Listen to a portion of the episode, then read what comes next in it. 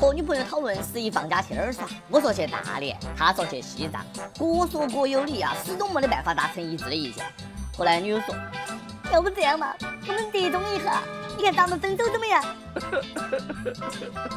要不是主编叫我起来搬砖，我在梦里呢肯定抽我女朋友一个大嘴巴，说分手就分手，你挺能呐！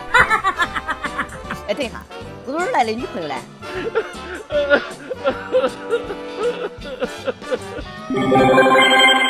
各位听众，大家好，欢迎收听网易新闻客户端首播的网易轻松一刻，我是连分手对象都没得的主持人阿飞。最近呢，我接受了一个单身狗保护协会的采访。你们单身的都在想啥子？想发财，想转运，不转不是中国人。是的，为了转运，我最近一直在吃旺旺雪饼，但是呢，却陷入了跟这位谢先生一样的尴尬境。说有这么一位刚来南宁不久的谢先生，近日呢去超市买了一包旺旺雪饼，吃了多天之后，发现自己的运气并没有变旺，可广告语明明写的是天天吃旺旺，运气会旺哦。一怒之下呢，谢先生写了封举报信，向执法部门呃举报，说这个旺旺的宣传行为是虚假的、迷信的、没得科学依据的，其宣传已经构成了欺诈，并要求其赔偿五百元。谁跟我一样？哎，先确认了一下是不是《洋葱日报》的新闻，难以置信，真的不是，从来没有见过如此单纯、可爱、清纯、不做作的男人。这位大神，我觉得你说的有道理，没得毛病哈。你们看噻，我吃了这么多的鲜贝也没有成仙噻，喝了这么多的雪碧也没有心飞扬啊，啃了那么多德芙也没有脱单噻，嚼了那么多麦旋也没有停不下来呀。还有，嘿，你的益达不，你的益达。既然是我的，为啥子我还要花钱买呢？鱼香肉丝、夫妻肺片、佛跳墙等等，你们也要小心了。下次去店里面，我就问服务员儿，来两斤老婆饼，不要饼。那以后法院可有得忙了哈。不过人家法院也是很难办噻。如果法院受理了旺旺，果真赔了他五百块钱，那不就是运气旺起来了吗？那么是不是告错了？应该把钱找回去，然后又运气变坏了？那个自相矛盾噻。估计人家旺旺啊，还觉得挺冤。你晓不晓得？你要是不吃的话，运气会更差哦。而且我们这个话也没得毛病噻，说运气会旺，又没有说是你的运气旺。再说，哥们儿，你那不是挺旺的吗？肝火挺旺。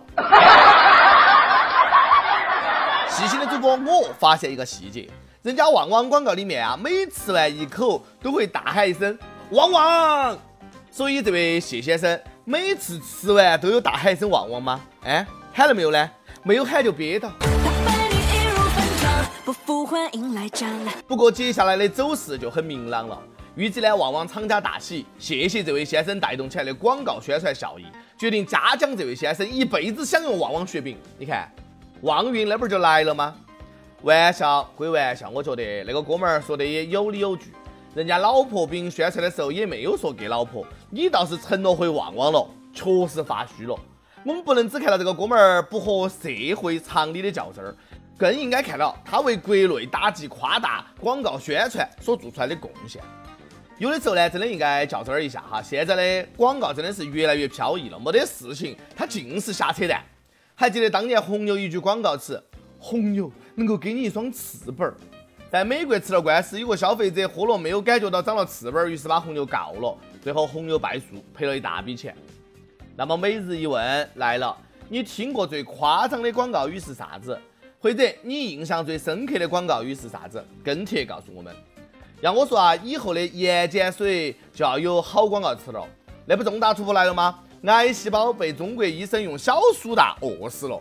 浙大肿瘤研究所教授胡迅和研究团队发现，饿死癌细胞的新疗法。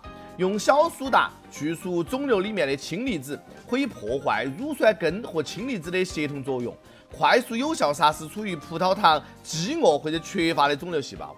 目前呢，这个疗法获得了国际权威认可。哇哦，我的天，厉害了我的研究人员哈，厉害了我的小苏打。果然有些专业名词看不懂，但是好像是个很厉害的事情。值得注意的是，那只是肝癌 N 种癌症当中的一种，不代表可以治疗所有的癌症。而小苏打配合特氏治疗肝肿瘤的，更不是吃下去就能够治癌症的。不过呢，全片里面能够看懂的唯一名词就是小苏打，所以好多人就认定小苏打了。真的怕明天朋友圈疯出来一篇文章，小苏打饿死了癌细胞，姐妹们赶紧为家人转起来。小苏打的三十六种吃法，不买你就后悔了。我觉得苏打水饮料要涨价了，搞不好要卖到脱销。叫我是爱买的女孩，正好就买，机会不再白。讲真，谣言我只服朋友圈，就像之前，呃，诺贝尔奖的青蒿素传到传到就变成了。吃茼蒿抗癌了，还有那个啥子砒霜能够治白血病，那也看咋个用噻，用多少噻，对不对？估计过几天该传要饿死癌细胞，得先把自己饿死吧。真不想说，智障千千万，朋友圈占一半。当然，咱们是希望天下所有的肿瘤患者都能够得到有效的治疗，早日康复，不再痛苦。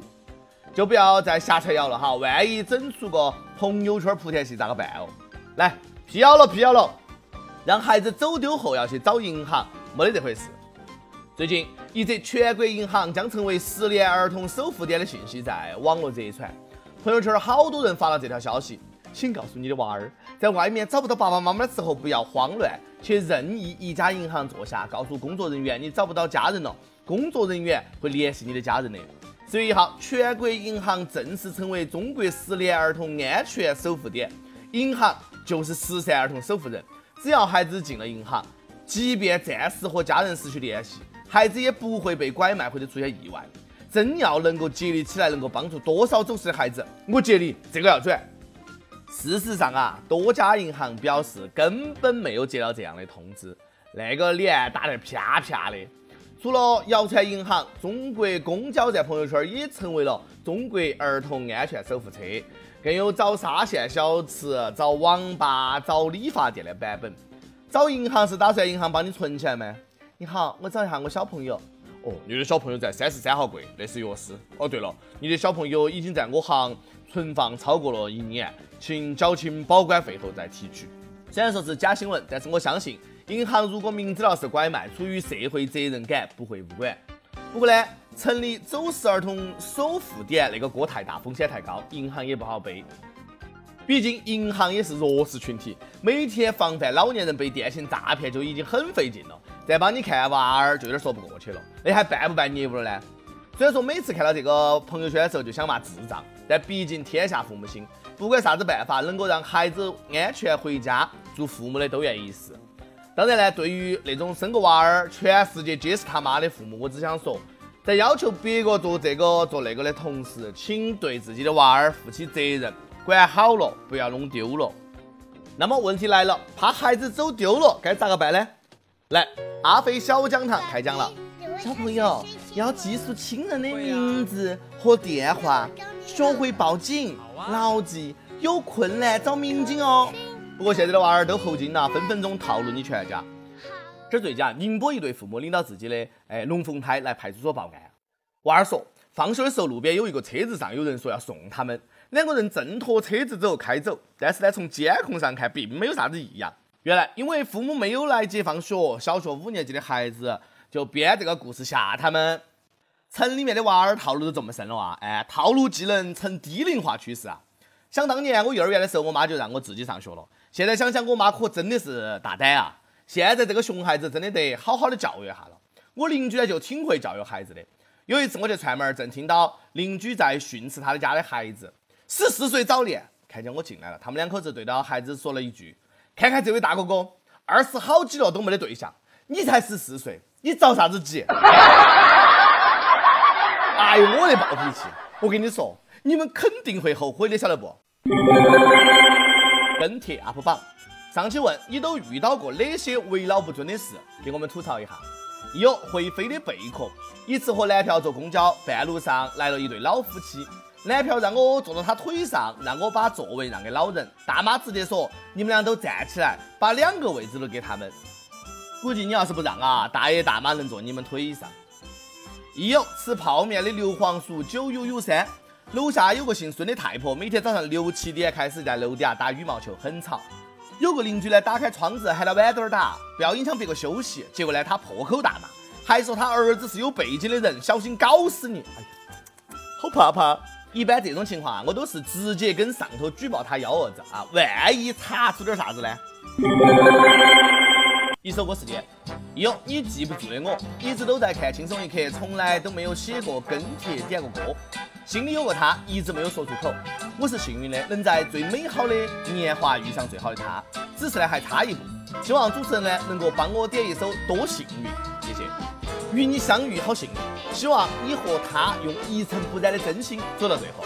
有电台主播想用当地原汁原味的方言播《轻松一刻》和新闻整整整，并且在网易和地方电台同步播出的，请联系每日轻松一刻工作室，将你的简历和录音小样发送至 i love 曲艺 at 幺六点 com。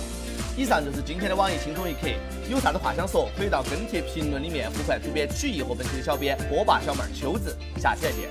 在意外人海相遇，有同样默契，是多么不容易。你懂得我的固执，我懂你脾气，两颗心才靠近。